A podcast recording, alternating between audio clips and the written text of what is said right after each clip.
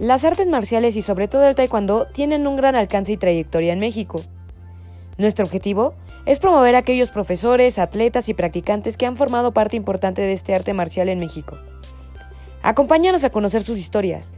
Motívate y atrévete a tener un estilo de vida más saludable que contagie e invite a más gente a sumarse. Quédate con nosotros. Estás empateando la semana. Hola, hola, ¿qué tal a todos? ¿Cómo están? Bienvenidos a un nuevo episodio de Pateando la Semana. Muchas gracias a todos los que nos acompañan. Yo soy la profesora Jessica Goya y estamos transmitiendo en vivo desde Blue Mat Academy. Aquí en los controles tenemos a la profesora Yuri Pasarán de Modo Quan Blue Mat. ¿Cómo está, profesora? Muy bien, gracias aquí. Bien, pues estamos listos para nuestra entrevista de este episodio. Eh, sin más que decir, voy a presentar al profesor Gerardo Acosta. Él nos acompaña para esta entrevista. El profesor es séptimo dan en Taekwondo de Mudokwon. Su doyan es Mudokwon Cumbria. El profesor con su equipo han sido seis veces campeones de la Copa Grandmaster Daiwan Moon y han sido ganadores por cuatro años consecutivos. También el profesor ha sido integrante de la selección de Taekwondo del Estado de México durante varios años. Es sinodal de grados CUP y de exámenes de cintas negras. Y pues, sin más que decir, eh, traemos al profesor Gerardo aquí a nuestro programa. Hola, profesor, muy buenas tardes, ¿cómo está? Buenas tardes, muy buenas tardes, muchas gracias por la invitación, profesora Jessica, profesora Yuri, buenas tardes. Buenas, tardes, profesor. No, pues muchas gracias, profesor, por regalarnos este ratito para compartirnos de, su larga trayectoria, de su amplia experiencia, para compartirnos un, ratito este, su, sus vivencias. Y pues... muchas, gracias a ustedes, gracias por, por, la invitación y estoy a la orden. Ah, muchas gracias, profesor. Pues sí, justo ya, eh, no sé si ha tenido oportunidad de ver otros programas, pero pues aquí es para que eh, los que estamos, bueno, llevando el programa y viendo el programa, eh, conozcamos más de cómo era el taekwondo antes, que nos comparta sus experiencias, sus detalles, este, chuscos, este, chistosos, entonces aquí se valen de todas las, este, de todos los detallitos, este, cosas que nos quiera contar. Y pues nos gusta arrancar por los inicios. Nadie tuvo un inicio igual al de otra persona. Entonces, ¿cómo fue que a usted eh, le tocó llegar al camino del taekwondo? Muy bien, pues eh, yo empecé desde muy chico y como la mayoría de los, las personas de mi generación, pues nos motivaba, nos motivaba mucho ver las películas de acción, de karate, de kung fu. Y tenía, tengo un primo, que es mi maestro, que él practicó con el profesor Moon, es alumno de la primera generación, el profesor Luis Alberto Cano. Entonces, cuando nosotros íbamos a ver a mi tía, veíamos sus uniformes, su mochila, y nos atraía el, pues, el saber cómo él practicaba artes marciales. Entonces mi hermano empezó a ir a clases, mi hermano Antonio, que también es este, sinodal, y posteriormente mi hermano menor y su servidor también nos inscribimos y fuimos a clases. Era un trayecto pues bastante largo porque íbamos desde el Estado de México hasta el sur de la Ciudad de México, pero íbamos muy gustosos. Hacíamos un trayecto de dos horas para ir con el profesor Luis Alberto Cano los días sábados y domingos por la mañana íbamos dos horas, dos horas a practicar, dos horas de trayecto, nos íbamos muy temprano porque empezábamos a las nueve de la mañana, ocho de la mañana.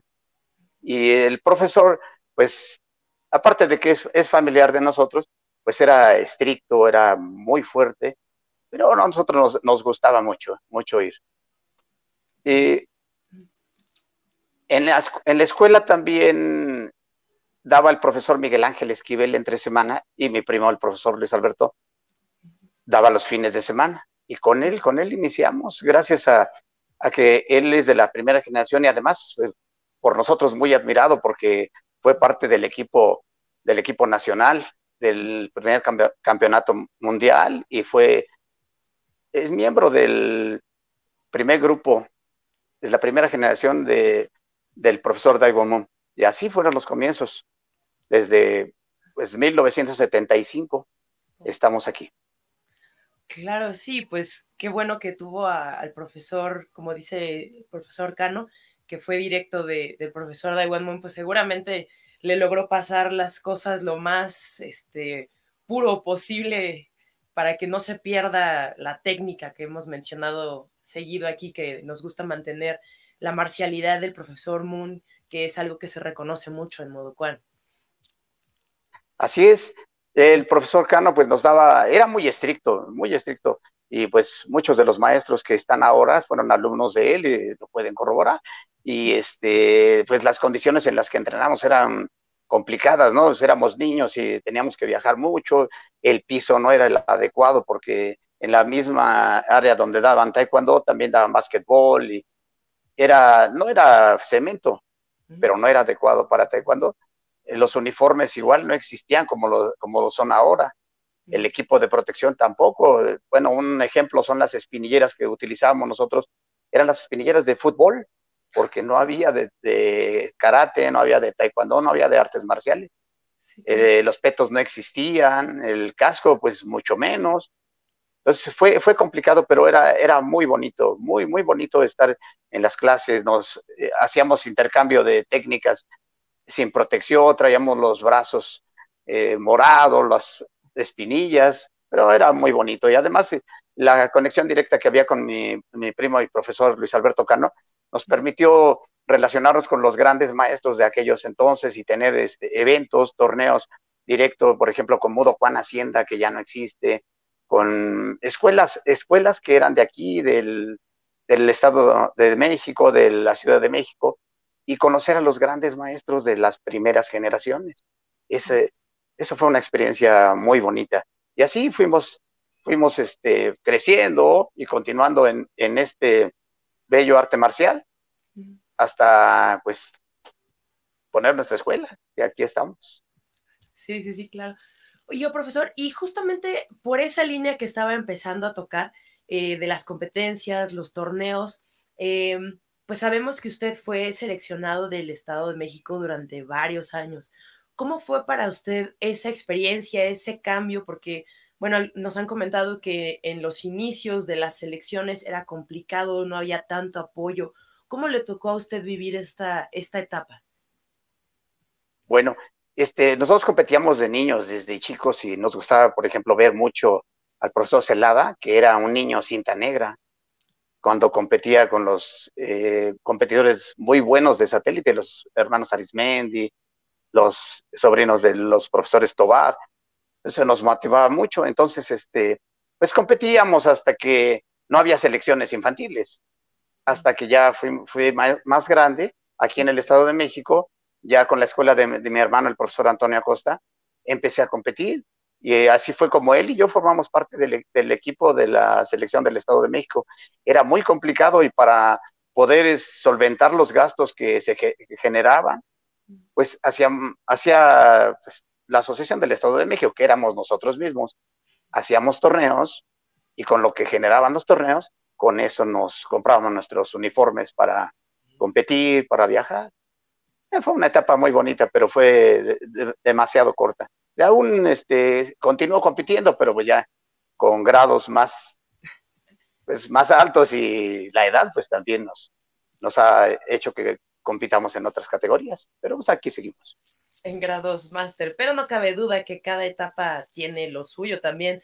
Ya es competencias a ese nivel ya son otros detalles en los que uno se tiene que fijar. Y, este, y, de esta etapa de competencia, ¿cuál es el, recuerdo que más se le haya quedado de, alguna competencia, algún entrenamiento? El, el, máximo recuerdo que yo tengo fue, yo peleaba en peso fly, aunque ahora me ven más en otra categoría.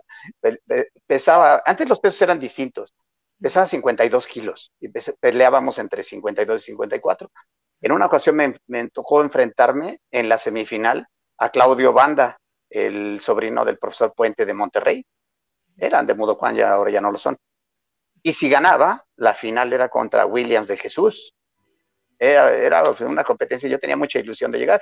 Desgraciadamente, pues me eliminaron en esa, eh, en esa este, etapa, no llegué a la final, pero es muy bonito competir con estas personas, por ejemplo, con Williams Jesús, que fue el, el primer medallista de oro olímpico de México. Pues no me tocó enfrentar, enfrentarlo, pero estuve a punto. Esa es la, la experiencia más bonita y el mejor recuerdo que tengo de cuando fui competidor. Híjole, sí, sin duda motiva saber que, aunque sea uno estuvo casi, casi en fila para, para, para enfrentarlo, ¿no? Definitivamente los esfuerzos sí dan resultados. Digo, no siempre llega uno exactamente a lo que quería, pero bueno, el camino de todos modos vale muchísimo la pena. Sí, así es. Eh, profesor, ¿cómo, fue esa, esa transición en, bueno, cuando decidió ya ser justo profesor y, pues tener ahorita la, trayectoria que todos, pues a usted lo reconocemos por la escuela que tienen los alumnos y bueno, etcétera, etcétera. Pero ¿cómo hizo, cómo eh, decidió ser profesor? ¿Cómo fue esa, esa etapa? Y cuando yo era cinta marrón, antes no existía la cinta roja. Cuando nosotros empezamos, eh, no es como ahora hacían exámenes cada, hacíamos exámenes cada tres meses, pero era un decir, porque no los hacíamos cada tres meses, los hacíamos cada año, cada dos años, nos pasamos dos años de cinta azul y así. Cuando yo era cinta marrón, eh, trabajaba con mi hermano en la escuela de Cuautitlán Izcalli, pero él tuvo un accidente, un accidente pues muy fuerte que lo dejó pues incapacitado para dar clases por cerca de un año. Entonces, tuve que hacerme cargo de la escuela de Izcali, aún siendo cinta marrón, y este, me hice cargo de la escuela. Teníamos pues, bastantes, bastantes alumnos. Era el boom de las artes marciales en el 82, 83. Entonces, este, pues con la capacitación que me daba mi hermano y con la experiencia que yo tenía, pues con eso sacamos la escuela adelante y así fue como me formé. Empecé a ir a los seminarios de, de modo cuando de aspirante e instructor. Antes eran divididos, el seminario de instructores y el seminario de aspirantes. Entonces yo iba a los seminarios de aspirantes, hice varios hasta que ya fui a los exámenes, digo, a los seminarios de profesor. Y así fue como comencé. Casi fue casual, pero yo tenía la idea de ser maestro. ¿eh? Desde joven. Desde, desde, siempre, sí. Que me atraía mucho. Ah, pues nada más, desgraciadamente salió la situación, pero pues ya nada más era cuestión de que se presentara el momento entonces. Así es, cuando, cuando regresó mi hermano, perdón, cuando regresó mi hermano, este, pues él decidió darme unos grupos y yo tenía mis grupos, aparte, el lunes, miércoles y viernes, tenía mis grupos de, de adultos y de niños y los sábados y domingos también. Así hasta que eh, la escuela donde estoy actualmente en Cumbria, en realidad, eh, se la ofrecieron a mi hermano. Era una escuela de aeróbics, pero tenía un salón muy grande, vacío. Mm. Pero él, él fue el que me dijo a mí, me dijo, pues yo tengo esta escuela, si quieres, tú adelante. Y así fue como iniciamos la escuela de modo Juan Cumbria en la colonia Cumbria, aquí en Cuautitlán Izcalli. Uh, ya veo, esa es la historia. Oiga, profesor, qué padre que, pues sí que le tuvo esa oportunidad de, continuar enseñando y pues sobre todo si ya había estado dando clases y era algo que quería, pues qué bueno que, lo pudo este, consolidar y que sigue ahí a, través de todos estos años, qué bueno que está ahí muy bien consolidado.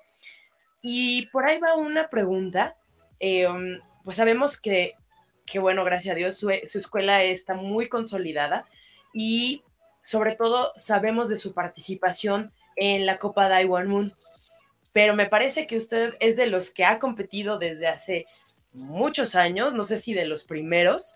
Entonces, su experiencia de, bueno, nosotras también ya pudimos ir a la, Copa Daiwan Moon a participar, fue un evento muy padre, muy padre. Pero, ¿cómo era antes? ¿Qué, diferencias hay? ¿Y cómo fue que inició este, este evento tan, tan impresionante? El, evento fueron los, los maestros, los de altos grados, que buscaban una manera de homenajear a nuestro director general, el profesor de Gomón, y en honor a él se creó esta copa.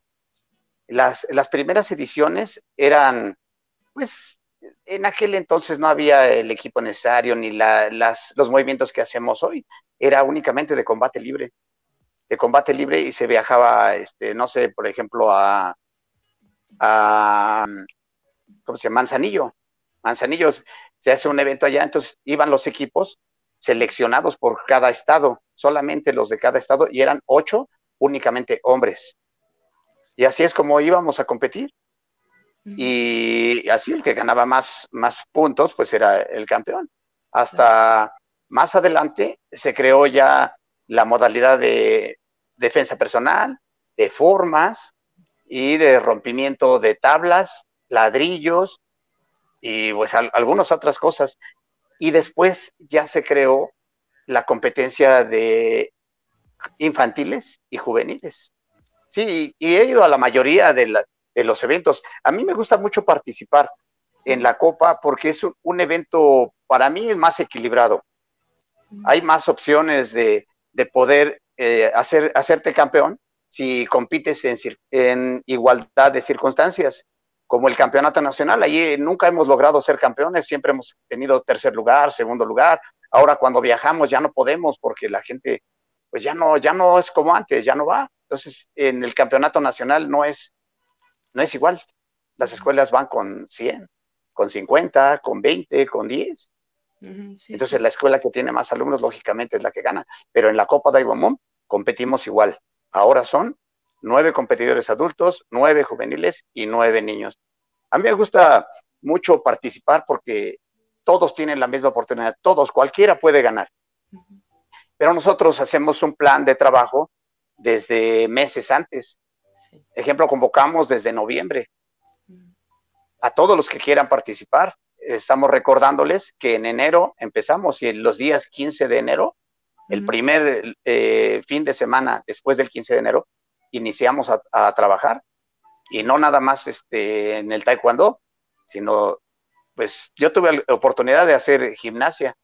Entonces les damos eh, movimientos de gimnasio como rodadas en C, rodadas en A, parado de manos, parado de cabeza, vueltas de carro, mortal al frente, mortal atrás. Y así cosas que, no son comunes en taekwondo, los, lo hacemos aquí para el momento de montar la coreografía y hacer los cortes de selecciones.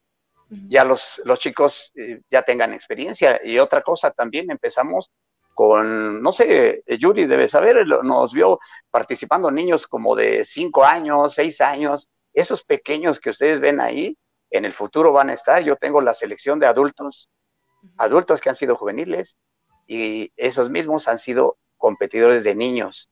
Entonces nosotros convocamos desde mucho antes y empezamos a trabajar eh, antes y los fines de semana eh, trabajamos todo lo de la copa, eh, que es marzo, no, febrero, marzo, abril y medio mayo. Y sí, no, sé, no sé de dónde sacaron la información, pero sí dicen que tenemos seis, no, tenemos siete campeonatos. Somos siete campeonatos. No sé si alguien más haya logrado como escuela propia, pero nosotros creemos que somos la, escuela que más ha, logrado campeonar en, esta copa en honor a nuestro presidente y fundador, el profesor Daigon Es complicado, pero es muy bonito. Las satisfacciones que tenemos son inmensas. Sí, yo creo que estaba un poco este, no, falta de actualización ahí la, información, pero qué bueno que nos da el, dato. Y pues sí, como menciona, esa copa es, es interesante que estás en igualdad de condiciones y que realmente depende de cómo hayas preparado a tu equipo. Y está muy interesante todo eso que ha logrado usted aportar de extra.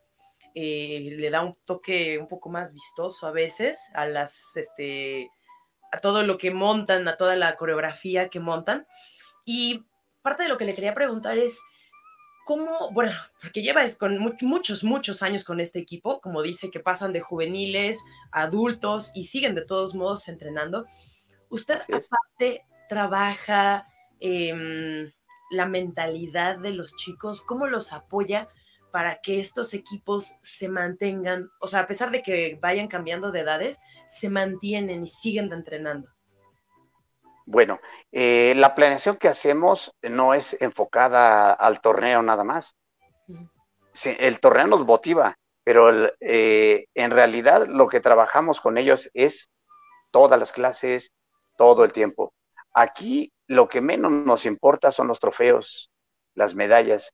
Nosotros sabemos que si trabajamos como se debe de hacer, por lógica vamos a tener la medalla o vamos a tener el trofeo, pero el entrenamiento no lo empezamos en enero, sino lo empezamos cada clase. En cada clase tratamos de hacer bien lo que nos enseñó el profesor Moon, los básicos, las formas tradicionales, todos los, los que ustedes ven en las competencias, todos los alumnos se saben sus formas de sus grados y se saben los de los anteriores. Además de, la capacidad técnica que tienen, eh, yo trato de motivarlos para que continúen este, en este camino. Yo les, desde el principio yo les marco, yo no quiero campeones mundiales que vayan a las Olimpiadas, yo quiero que sean campeones en cada etapa de su vida, que sean los mejores estudiantes. No me importa si traen la medalla de oro, si ustedes traen su diploma de médico, de ingeniero, que se reciban en alguna carrera en beneficio de ellos mismos, en beneficio de sus familias, en beneficio de nuestro país. Entonces nosotros trabajamos todos los días, todos los días, con la mentalidad de los chicos para que sean, pues, sean gente positiva, gente de, de éxito, gente de logros. El resultado de la copa, pues nada más es pues el trabajo que hacemos durante todas las clases. Sí, está padrísimo porque, porque sí se requiere, es una, es pesadísimo, como usted lo dice, porque no nada más es el entrenamiento entre semana, o bueno, que, al final lo haces por gusto, ¿no? Por convicción, pero son, es pesadísimo también el, el fin de semana y también pues te desarrolla mucho esta parte de trabajar en equipo. O sea, porque igual y tú eres muy bueno en tu técnica o eres muy rápido, eres, etcétera, etcétera, pero tienes que acoplarte también a tu equipo y también tienes que ayudar a que tu equipo le salga, porque todo es en equipo. Entonces creo que también desarrollas ahí bastantes habilidades, eh, pues no nada más de individuales, no nada más es, es de ser tú el campeón, sino te das cuenta que para ser campeón, campeón necesitas ayudarle a, a todo tu equipo y necesitas estar apoyando a todos los eslabones, ¿no? Así es. Y yo, yo estoy al frente de esto, pero detrás de mí están la gente de experiencia, por ejemplo, los adultos, los adultos cintas negras o los que ya llevan muchas copas son cintas rojas, ellos me ayudan, me ayudan bastante, los juveniles me ayudan con los pequeños, ellos mismos algunos montan su coreografía, algunos tienen algunas capacidades diferentes a los demás, como no sé, dar dos mortales en, eh, hacia atrás, dar, hacer volada, no sé, diferentes cosas. Y ellos me ayudan, me ayudan bastante. Y como dices, sí es, es pesadísimo. Yo llego a las 8 de la mañana los sábados y acabo, me voy de aquí como a las 10, 11 o 12 de la noche. Todo el día estoy aquí, aquí eh, almuerzo, aquí como, porque vienen los equipos, vienen, no sé, yo tengo niños A, B y C. Entonces, cada uno tengo que enseñarles en diferentes horarios y diferentes cosas. Y luego vienen los juveniles y al final los adultos. Total que estamos aquí hasta las 11 de la noche. Sí es muy pesado, pero como dices, es muy satisfactorio. Eh, en realidad, pues, si me pagaran por esto, yo cobraría, cobraría muy caro, pero no lo hago por esto. Yo lo hago con mucho amor, con mucho gusto, y por mí, y por mis alumnos, y por la familia de mis alumnos, por la escuela. Entonces, para mí es muy satisfactorio en, realidad los beneficios económicos, pues, no, no, este, no son lo que nosotros debíamos de, pues, de cobrar, pero eh, los demás beneficios son muy buenos, no para mí, para todos, sobre todo para los alumnos. Sí, pues sí. Profesor, buenas tardes, ¿cómo está usted? Es un placer saludarlo después de un rato de no vernos y discúlpeme. Hola, buenas tardes. Por la tardanza, profesoras. Este, estaba un poquito ocupado de trabajo, pero aquí estamos. Profesor, una pregunta que, que, ya que estamos hablando de esta parte de la copa, de los entrenamientos, eh, sabemos los grandes éxitos que han tenido y que modo Juan Cumbría siempre ha sido así como hijo, los difíciles de las competencias para combate, son buenos, son entrones, son muy buenos, la verdad que muy buenos por la guía que, que, usted tiene. Pero en, en, la cuestión de la copa, ¿cómo es que empezó a aprender o a, enseñar esa parte de las acrobacias, que, que, bien son una parte muy, muy atractiva dentro de la competencia, pero no todos sabemos enseñar esa parte? ¿Dónde, dónde, lo, ¿Dónde lo aprendió? ¿Cómo lo aprendió? ¿De dónde fue desarrollando todas esas habilidades en sus alumnos nuestros? Bueno, pues cuando inició la escuela Modo Juan Cumbria, eran dos áreas. En medio estaba vestidores, recepción, regaderas, baños. Y de un lado había una área de taekwondo que yo ocupaba, pero en la otra área había gimnasia olímpica, aeróbics, baile, jazz. Entonces, eh, con los, viendo a los maestros y, este, pues practicando con ellos, aprendimos algo de lo que comentaba hace un momento, de cómo hacer la rodada. ¿sí? La rodada es la base de todas las acrobacias, porque en realidad un salto mortal pues, es una rodada en el aire. Entonces de ahí fuimos adquiriendo eh, un poco de experiencia y enseñándole a los chicos. Algunos chicos que estaban conmigo en los equipos, a la vez que tomaban taekwondo conmigo, también tomaban eh, la clase de gimnasia olímpica y ellos nos ayudaban mucho. Y, así fue como, como fuimos poco a poco, pues no sé, desde que empezaban los chiquitos, enseñándole lo básico, hasta ahora que ya, ya hacen mortales, algunos eh, por, el, por el entrenamiento de la copa, hasta entran a las escuelas de gimnasia y ahora que está muy socorrido el parkour.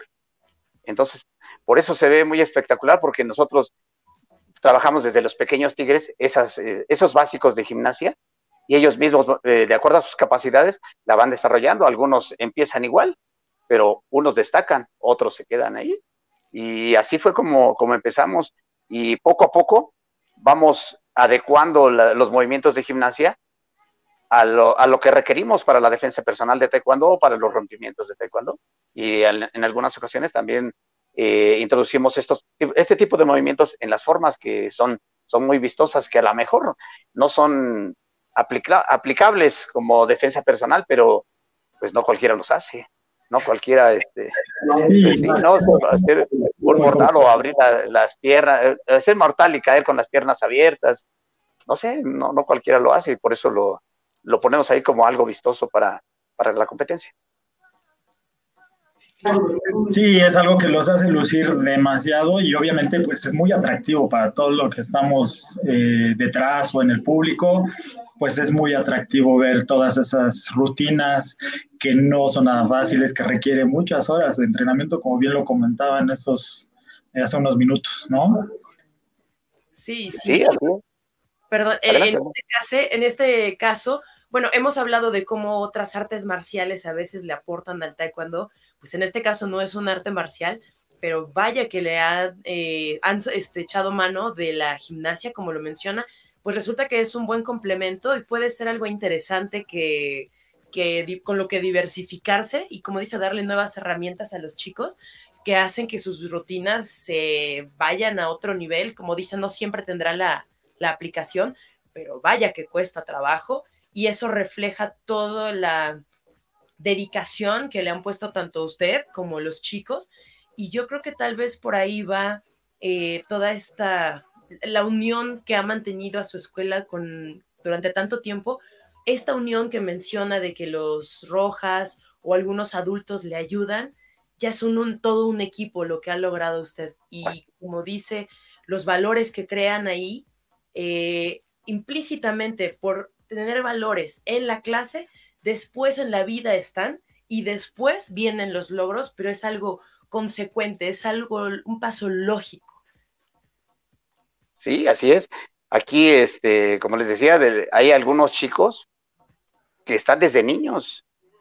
Ahora ya son adultos y pues me dicen muy apenas, oiga, profesor, es que yo estoy en, en deuda con usted porque dices que no he ganado el primer lugar y necesito. Ahora sí, ya no sé, cuatro, cinco, seis, diez años buscándolo, pero tenemos los, los jueces, los peores jueces, los más sanguinarios jueces, los tenemos aquí mismo.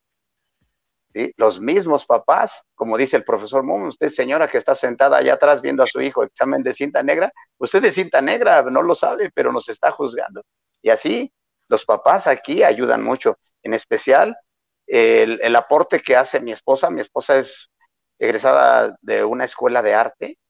Ella es bailarina profesional. Ella me ayuda, me ayuda, pero muchísimo y me critica, pero mucho, mucho. Y gracias a ella, este, sí he, logrado modificar algo de, de, las rutinas que tenemos y ella aporta, aporta bastante.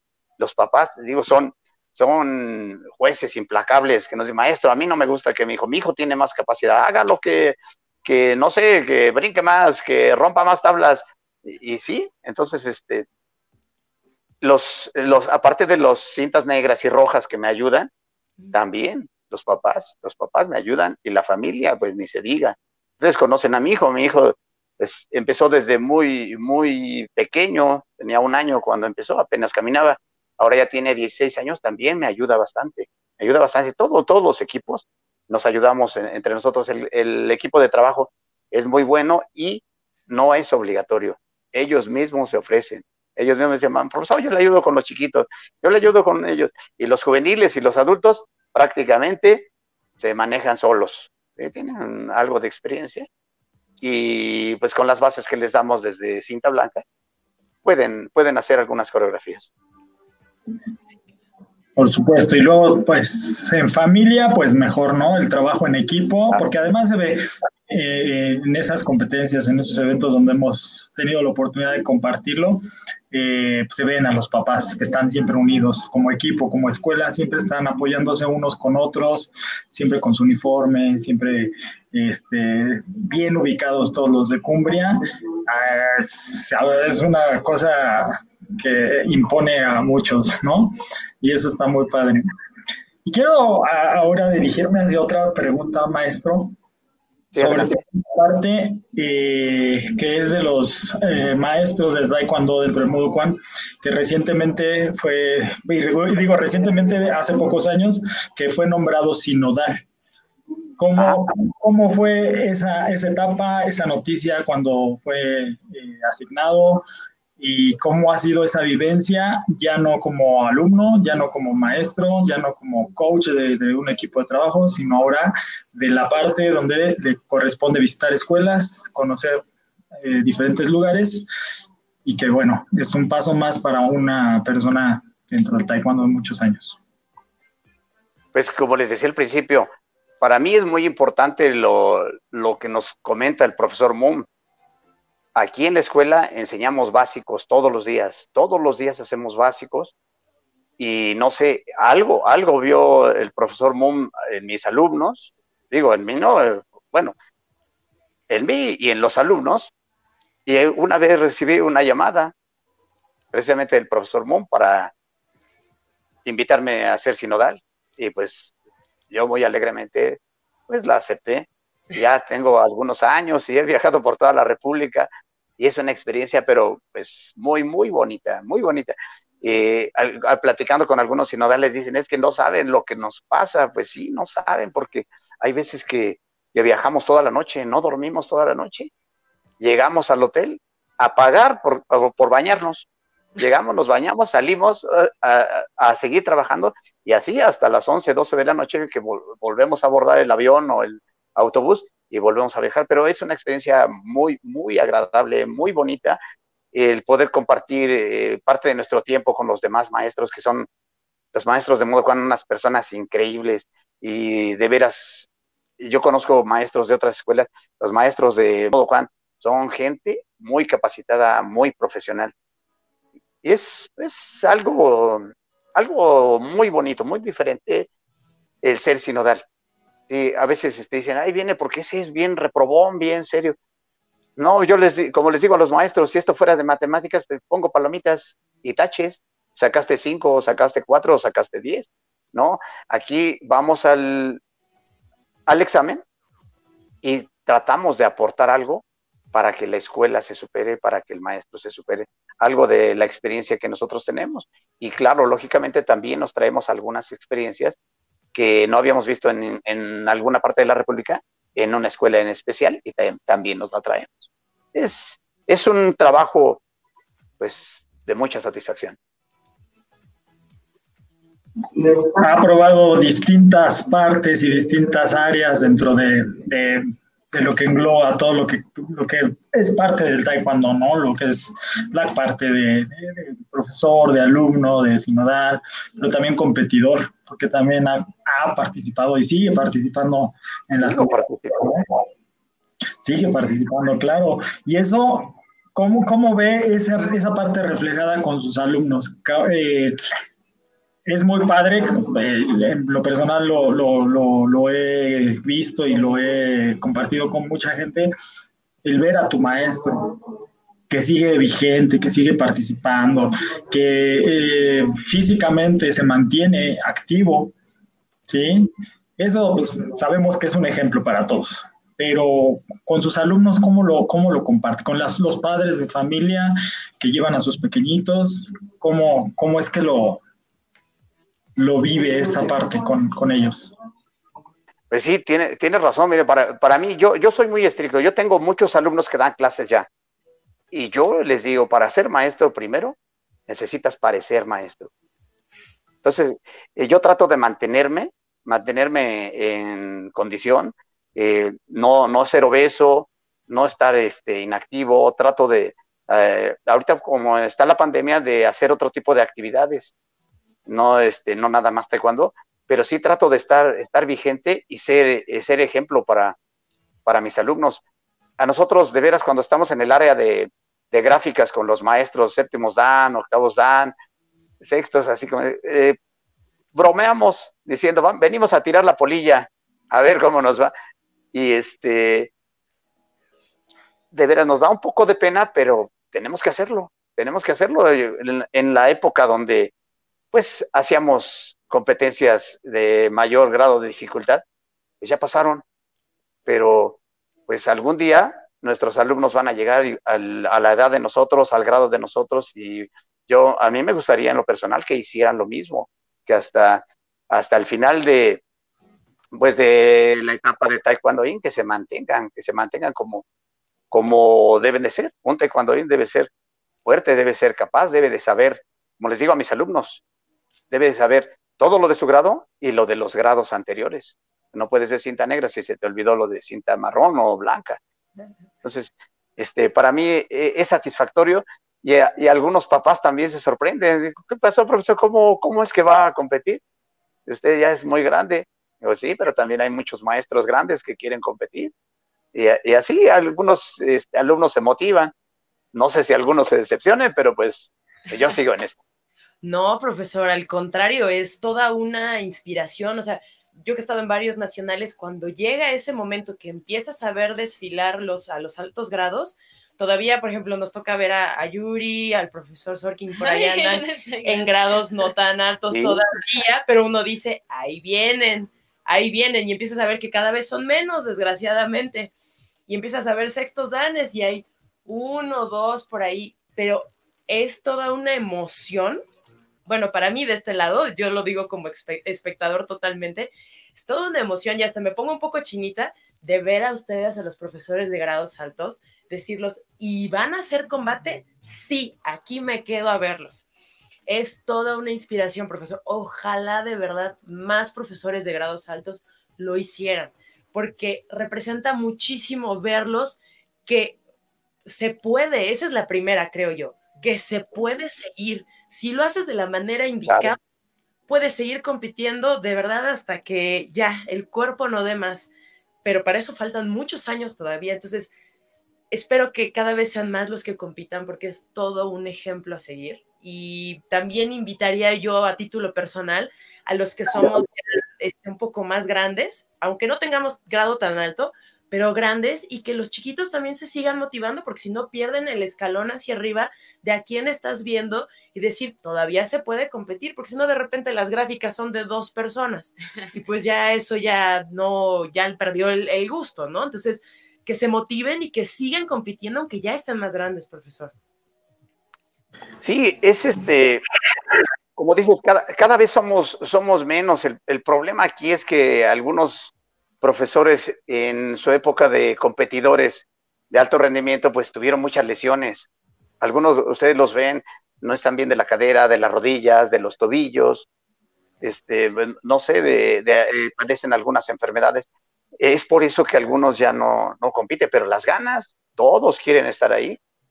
Pero sí, este, cuando estamos ahí abajo, que extrañamente, yo no sé por qué hacen eso, paran el torneo porque va a competir el profesor, por ejemplo, no sé, el profesor Jesús Valencia de Tampico, y paran el torneo y está él solo, imagínense cómo se siente ahí. Así nos sentimos, decimos, íbamos nerviosos, pues nos ponemos mal. Pero pues, al final decimos, pues, ¿qué vamos a hacer? Vamos a hacer lo que sabemos hacer. A eso venimos, vamos a dar. Y afortunadamente para nosotros, el profesor Moon ya tuvo compasión y nos, nos permite ponernos el peto y ponernos el casco, porque eh, anteriormente no, era con golpes en la cara, sin, sin protección. La única protección era la concha. Y sí salían algunos maestros cortados de la cara, eh, golpeados de las espinillas. No, no, este, muy, muy sangrante. Ahora ya nos permite ponernos peto y, y, este, y así poder competir. Es, es bonito. Y sí, de veras, pues ojalá que haya eco en, en sus palabras de que compitan van maestros y pues, pues que como dices, hasta que ya no podamos, hasta que el cuerpo no pueda, hasta ahí vamos a dejar. Pero no creo, pues, la tumba vamos a estar. Es, es, es lo que nos inspira a nosotros, maestro, que somos segundas o terceras generaciones, es eso, es verlos a ustedes, es ver a, a, la gente que nos está enseñando, a los sinodales, a los maestros que están en los seminarios, por ejemplo, altos grados, que siempre los vemos de atrás hacia el frente, pero ya verlos en acción, ya verlos. Y, y deje usted que las habilidades no se van a hacer las mismas y uno no lo va a vivir hasta que no llegue a cierta edad, ¿no? Y, y eso difícilmente es saber cómo voy a llegar yo dentro de unos 10, 20, 30 años y cómo voy a estar yo compitiendo, cómo me voy a atrever yo a hacerlo, ¿no? Y difícilmente se va a poder, pero si, si usted dice, pues es que paran y todo el mundo viendo ahí, pues es que, es que no lo vemos, no es algo que se pueda vivir tan frecuente o que se vea todos los días, una vez al año, si acaso, ¿no? Pero eso es parte de lo que a nosotros nos están mostrando cómo se debe hacer el taekwondo. Sí. Y ahora se nos sí, fue la oportunidad del año.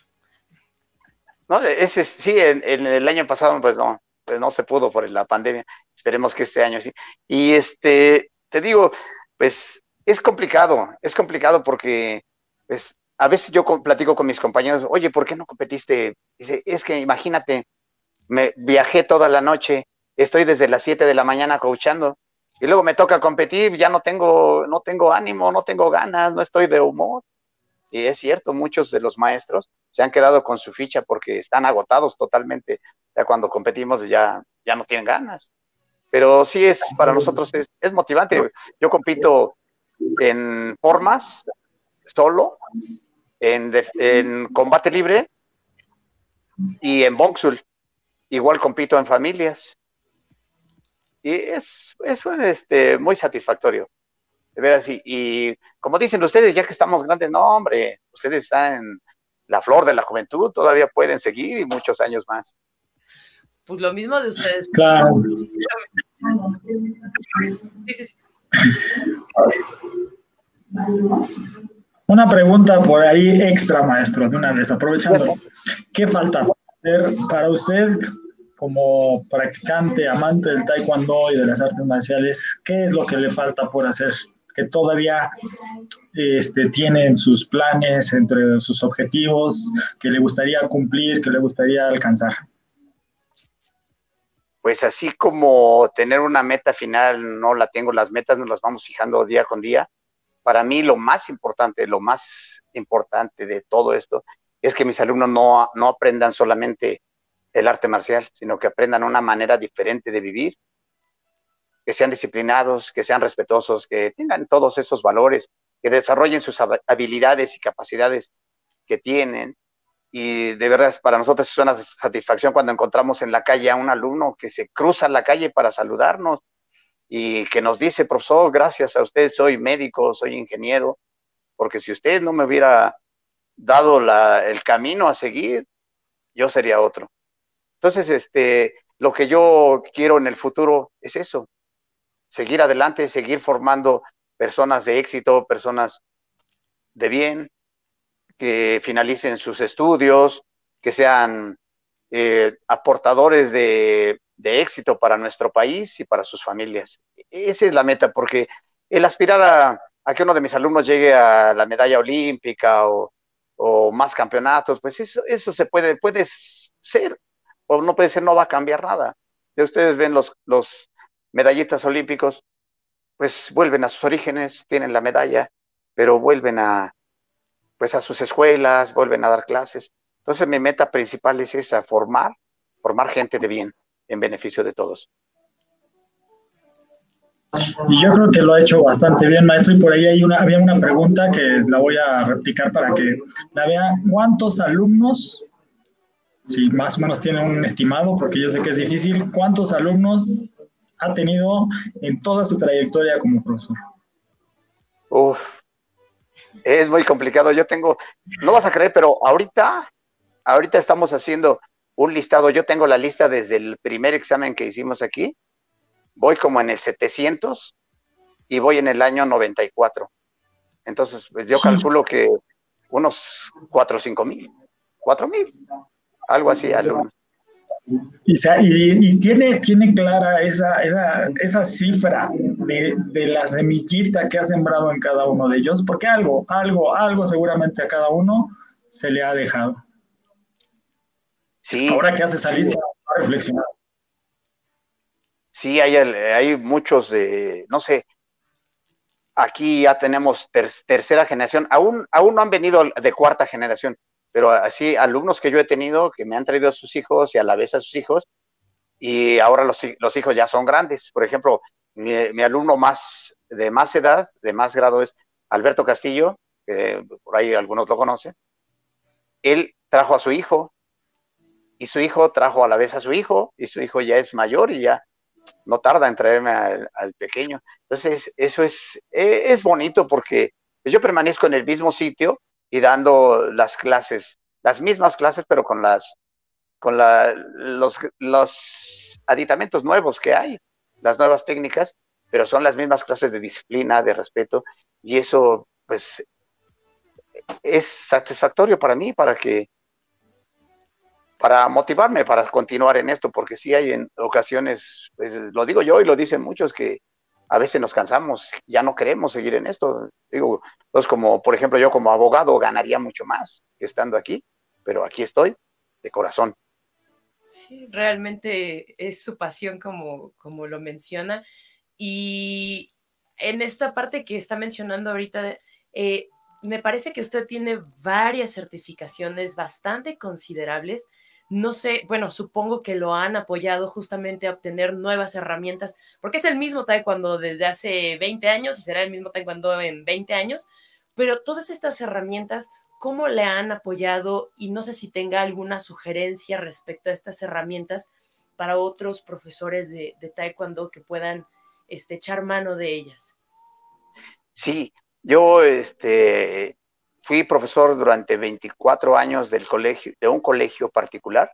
De ese colegio particular, a mí me enviaban a actualizaciones de la Secretaría de Educación Pública de Maestro de Educación Física. Ahí aprendí muchas, muchas cosas.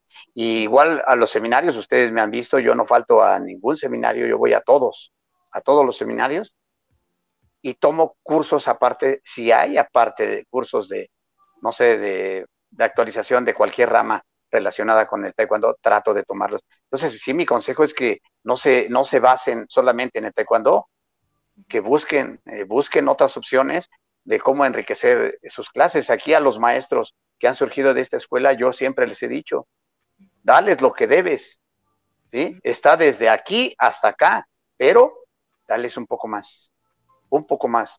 podemos ir a correr con ellos cuando no está estipulado en el programa, podemos salir los fines de semana, hacer bongsul al parque, podemos invitarlos a comer, no sé, es, ese, ese extra que damos es lo que hace que la, escuela, la escuela permanezca, que la escuela sea grande. La, la capacitación que debemos de tener no solo debe ser de, de parte de modo Juan, necesitamos leer más, necesitamos estudiar más, no nada más de taekwondo, de algunas otras materias, por ejemplo, eh, lesiones de rodilla lesiones de rodilla no, no, este, no las vamos a aprender aquí en Taekwondo, aquí no las vamos a causar, pero cómo, cómo solucionar y todo eso lo debemos de aprender en otra parte. Y sí, las certificaciones y capacitaciones que yo he tenido me han ayudado, me han ayudado muchísimo, mucho a, pues, cambiar la, la, manera de dar las clases, a enriquecer la clase.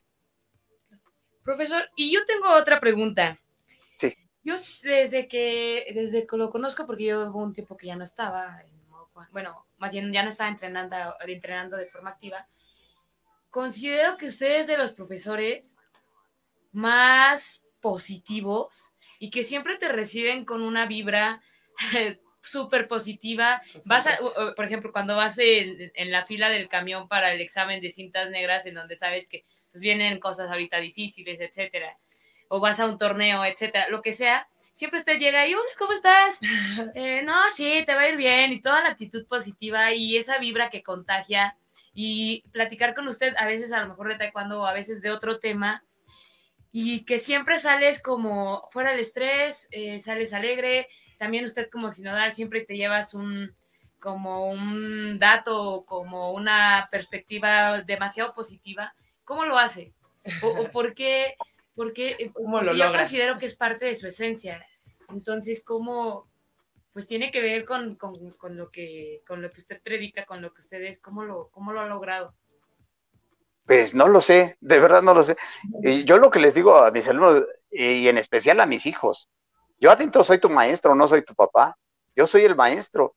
Y si tengo que regañarte, te voy a regañar. Y si tengo que castigarte, te voy a castigar, pero te voy a enseñar. Fuera del área de combate es otra cosa. Tú me puedes ver como maestro, pero yo soy tu amigo.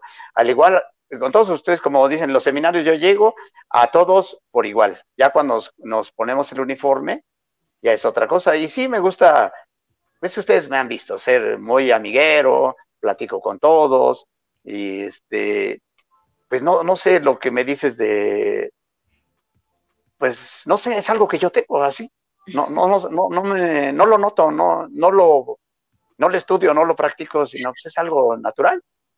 Así. Pues, y cuando platico las anécdotas, pues las anécdotas son porque a mí me motivaron, a mí me ayudaron y pues las platico y algunos se ríen, y otros pues no les gusta.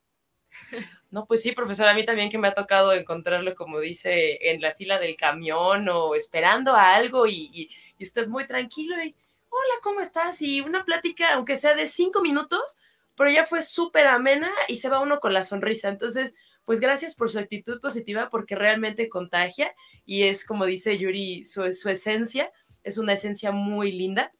Y como parte de esto que estaba mencionando ahorita, que, que procura dar consejos a sus alumnos, etcétera, de, digo, espero que no sea algo muy fuerte, pero no sé si usted tenga por ahí algún tropiezo del que se haya levantado, haya remontado, que nos pueda compartir su experiencia, algún consejo que haya salido de esa situación que podamos aprender de él.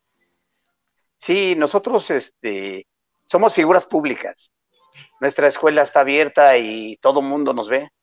Y sí, yo tuve, yo he tenido algunos problemas aquí y algún, un día tuve un problema muy grave, muy fuerte, una experiencia que no se la deseo a nadie, de una difamación de una persona, pero pues yo me mantuve con calma porque yo sabía, tenía las bases, yo sabía, sé lo que soy y sé el respeto que le tengo a los alumnos y gracias a, pues a la práctica, la experiencia que tengo aquí en Taekwondo, he podido pues superar, superar todas esas, esas pequeñas, pequeños tropiezos que hay.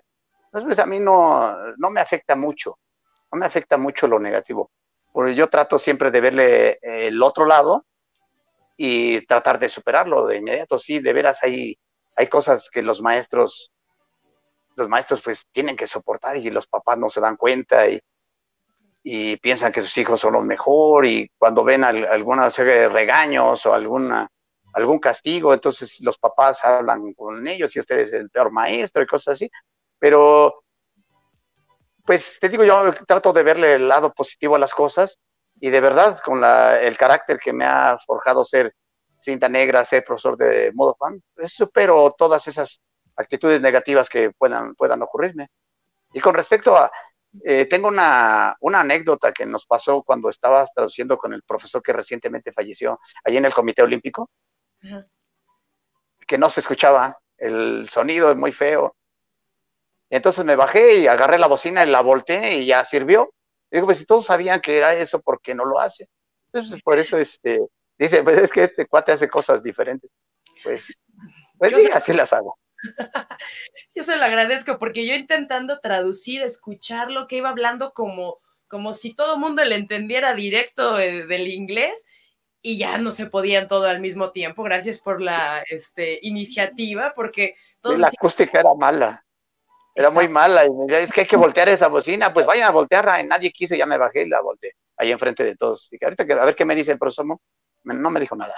No, pues esa fue lección de proactividad, así de, pues a ver, si estás viendo que está mal, pues acomódala. Pero bueno, se, hizo lo mejor que se pudo para ese este, evento, profesor. No, y de verdad, eh, no sé, no sé qué hubiera pasado si no estás tú, no sé quién, porque algunos entendemos el inglés, algo, pero hay gente que no, nada, estudió francés. no, pues fue todo un honor poder, pues, prestar mis, mis, conocimientos para eso. Para mí, además es todo un gusto, la verdad, a mí me gusta mucho el inglés. Entonces me pidieron este apoyo y dije, ah, sí, sin problema, vamos, órale, vamos a apoyar. Para mí fue todo un honor. Todo un honor. Ah, muy bien, muy bonita experiencia, además, con esos maestros de altísimo grado y con esa calidad técnica y humana que tienen, ¿no? Bien, ¿y dónde fue además, no? En el Comité Olímpico, ¿no? Cualquiera se para ahí toda una experiencia definitivamente. pues, profesor, desgraciadamente ya se nos está acabando el tiempo, también no le queremos tomar más tiempo de, su día. Este, no sé si el profesor Abraham este, tenga alguna, este, algo para terminar. Pues nada más, como siempre, maestro, muchas gracias, gracias por sus enseñanzas. He tenido la oportunidad de que compartamos clase, eh, competencias, torneos, eh, organización de eventos, seminarios, muchos. Y pues siempre, siempre es, un placer platicar con usted, aprender más de ustedes, de su, de su trayectoria como eh, profesores y como practicantes de taekwondo. Y pues ya volviéndose casi, casi tradición de, de, nuestros programas, de nuestra sesión, pues que, que, se despida con unas palabras, un consejo, ahora que estamos en tiempos difíciles, ahora que, que hemos tenido que estar resguardados, encerrados, algunos con el cerrado pues ¿qué nos, qué nos puede aconsejar? ¿Qué nos puede decir? ¿Con qué se gustaría, con qué le gustaría despedirse de, este programa? El cual le agradece su presencia. Muy bien, pues yo, yo les digo a todo el auditorio, a todos los alumnos que están escuchándonos, a todos los que vean el video, a todos los maestros, que se acerquen a sus profesores. El profesor no nada más les va a enseñar eh, golpes y patadas, les va a enseñar cosas distintas. Ahora que estamos en pandemia, estamos en casa, llámenle a sus maestros, este, mándenles mensaje, acérquense a sus maestros, acérquense a su familia, que eso, eso nos, va, nos va a sacar adelante. Este es un, no sé, un periodo nada más de, no sé, otros cuatro o cinco meses más, pero vamos a salir de esta. Y como dicen, todo lo que no nos mata, nos fortalece. Entonces, a seguir adelante. Estamos en este camino y el final, pues no se ve, está muy lejos. Entonces, todos los que están practicando, que lleguen a sus metas cortas, a sus metas de largo plazo y que sean felices y vayan adelante. Muchísimas gracias, profesor. Muy bellas palabras. Este, pues sí, la, familia, nuestros profesores son los pilares que nos deben mantener en este tiempo juntos y pues sí estamos esperando a, ver la luz al final del túnel. Esperamos que sea más pronto que tarde.